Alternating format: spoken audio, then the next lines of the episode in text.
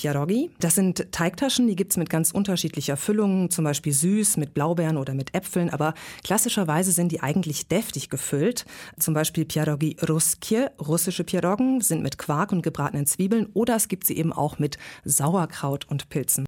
Ich habe sie am liebsten und am meisten in einer Bar Mleczne gegessen, das heißt Milchbar und das ist so eine Art Kantine, wo man mittags für kleines Geld etwas essen kann.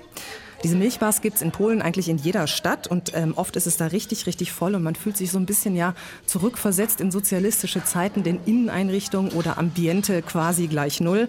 Auch die Bedienung ist meistens eher ein bisschen wortkarg. Auch das Essen ist ein einfaches Kantinenessen, muss man sagen, aber die Pierogen sind eigentlich immer gut und auf jeden Fall äh, lernt man in so einer Bar Mleczny so ein Stück polnischen Essensalltag kennen. Ich habe wieder gefragt und zwar Natalia, eine andere Lehrerin in der Sprachschule. Mein Lieblingspolnisch Gericht sind Pierogi Ruskie. Dafür brauchen Sie halb Kilo Mehl. Manchmal geben wir auch Eier, zwei bis vier Eigelbe vor allem. Ich mache mit, aber man, man kann auch ohne machen. Eine Prise Salz und fünf Dekagramm Butter. Die Butter sollen wir in der heißen Wasser schmelzen.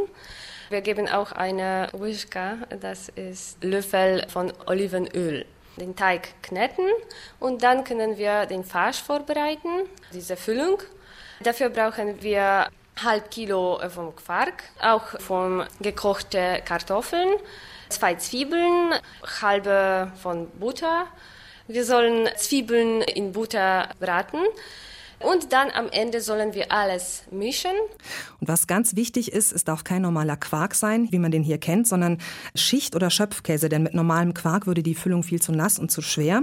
Und am besten drückt man diesen Schichtkäse auch nochmal so richtig gut aus. Und was auch wichtig ist, die Kartoffeln müssen richtig gut ausdampfen. Und da muss man sie stampfen, auch auf keinen Fall so einen Pürierstab nehmen. Mhm.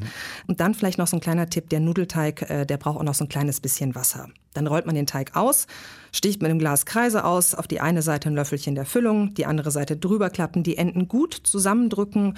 Ja, und dann lässt man die Piroggen so sechs Minuten ungefähr in Salzwasser köcheln, gebratene Zwiebeln und noch ein paar Speckwürfel drüber. Köstlich.